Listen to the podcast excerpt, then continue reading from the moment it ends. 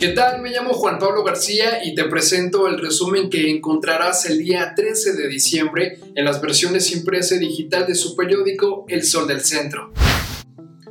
Los tiempos que atravesamos son difíciles y de mucho dolor, donde las familias han perdido seres queridos de los cuales no han podido siquiera despedirse y muchos otros han enfermado gravemente o quedado con secuelas físicas.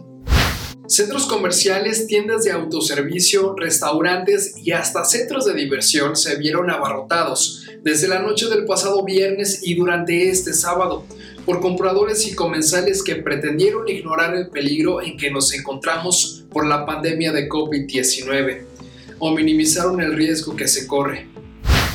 El gobernador Martín Orozco Sandoval fue informado por el secretario de Desarrollo Económico Manuel Alejandro González Martínez que de acuerdo al reporte emitido por el Instituto Mexicano del Seguro Social, en noviembre se crearon 1.804 nuevos empleos formales en Aguascalientes.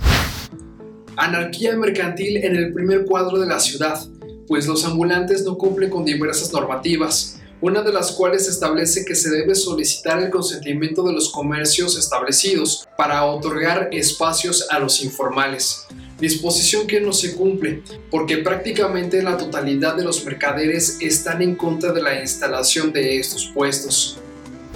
Y en información deportiva, este sábado al mediodía en el Estadio Victoria se disputó la final de vuelta de la Sub-17 en Necaxa y Puebla. El partido terminó empatado a cero goles, por lo que Puebla se proclamó campeón al imponerse tres goles a uno en el marcador global.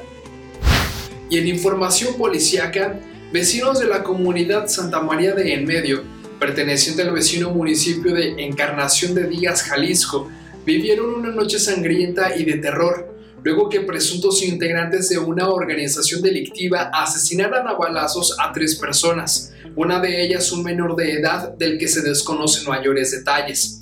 Además, una mujer y tres jovencitos resultaron heridos por proyectil de arma de fuego.